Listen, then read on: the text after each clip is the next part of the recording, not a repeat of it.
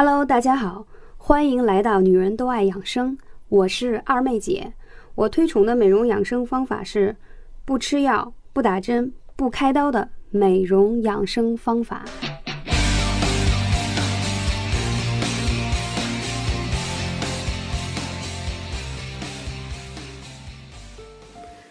亲爱的朋友们，我是二妹姐。今天我们要讲的话题是：今天你睡得好吗？是不是有很多的姐妹们有一些今夜无眠？尤其到了这漫漫长夜的冬季，为什么觉得在冬天更是漫漫长夜？因为在北方是比较冷的，当然或许南方过得还比较舒服。有没有觉得辛苦了一天，到了晚上依然很难入睡，依然觉得睡醒之后？浑身乏力，或者觉得多梦、失眠、偏头疼，总之有很多很多这样的状况。那我们今天来跟大家分享一下如何让你能够睡得好。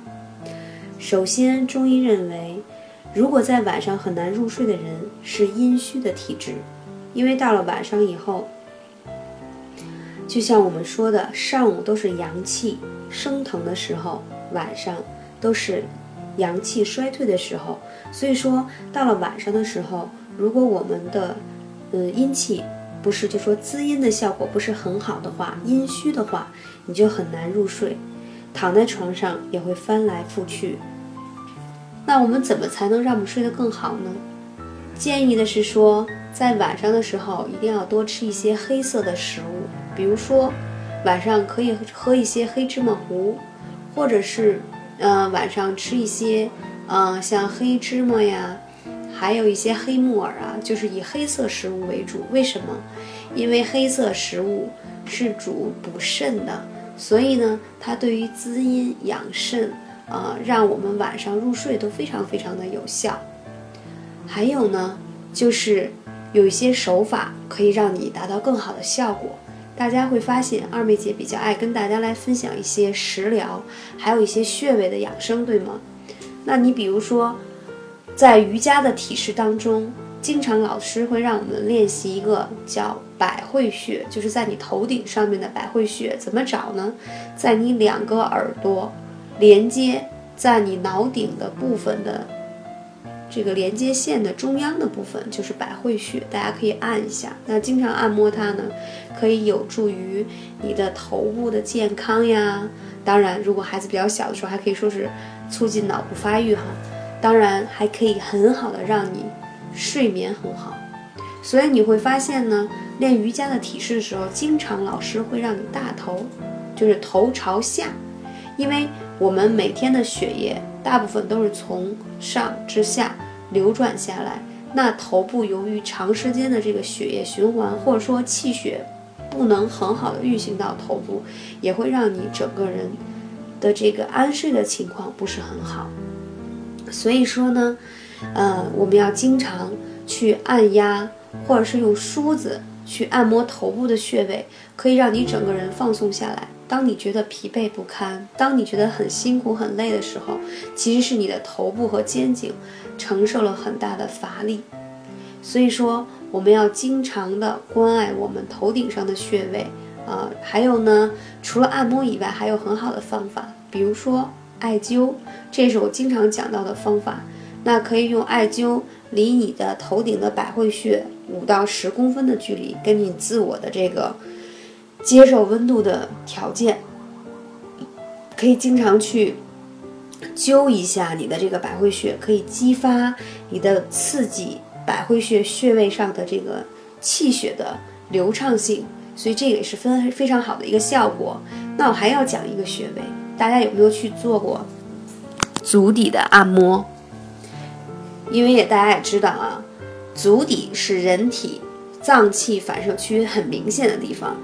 所以其实脚底有很多很多穴位，对应着我们所有的养生有关的穴位，尤其像涌泉穴，怎么去找涌泉穴？就是在你脚心，你按下去，它比较凹陷处的地方就是涌泉穴，它是主肾的，非常非常有效。如果你希望自己出水芙蓉般的皮肤，啊，还可以睡得好，还可以没有黑眼圈，一定要经常去按这个涌泉穴。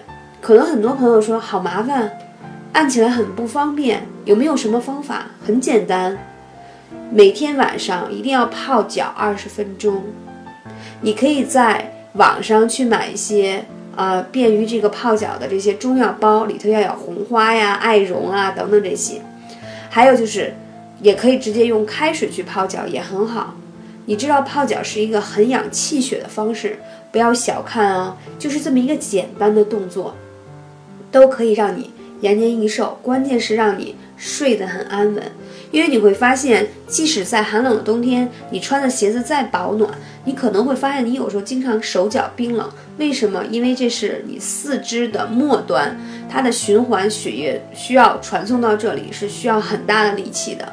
所以，让晚上能睡得好，你的脚部一定要很温暖才可以。而且你。走了一天的路或上班也是非常辛苦的，所以它脚下的反射区也很多。你经常去泡脚，本身就是在刺激这些穴位。如果说你还想升级一下的话，那就要用艾灸去灸一下你足底的涌泉穴，会非常有效啊。长时间用的话，你会发现，第一，嗯，你的腰不再那么酸了。有很多女生跟我说，哎，我经常腰酸背痛。即使不是在大姨妈那几天，也会有这样的感觉。为什么呢？是因为呃你的肾气不足。还有很多女生，你看她眼底都有点青，啊，有些黑眼圈，这都是肾阳气不足而导致的。其实女人一定要补好肾，这样的话你才会看上去整个状态会很好。只有你肾气足了，你五脏六腑运行起来才会更加好，而且你整个人的精力会比较旺盛。肾气是一个很重要的地方，嗯，那还有呢，我们还可以通过什么样的食物呢？比如说啊，我们还要多吃一些，嗯，类似于猪肝粥啊。为什么要说这个呢？因为其实很多女性睡不好觉，还跟她的肝气郁结、肝血不足也有关系。所以呢，平时要多吃一些可以补到肝气的啊。比如说猪肝呀，还有一些活血的这些食物，啊，比如说现在还经常有人去吃一些四物汤、四物饮，就是在女性这个经期之后，可以自己在药房去买来这样的食材，把它煮成汤，啊，四物汤和四物饮的这个配方呢，在网上都可以查到，非常的简单。那它同时也是调理你的气血，你会发现其实啊，失眠只是一个。你气血当中一些问题的一个症状，表现出来的症状是失眠，但它其实是表现出来你某一个器官或者是哪里有一些问题了，所以千万不要小视它。还有，不要轻易的去吃安眠药，因为那种西药的成分，它其实只是让你的，嗯，精神或者是说让你的神经啊比较放松下来，就是在控制，但是它并不是实质上改变你。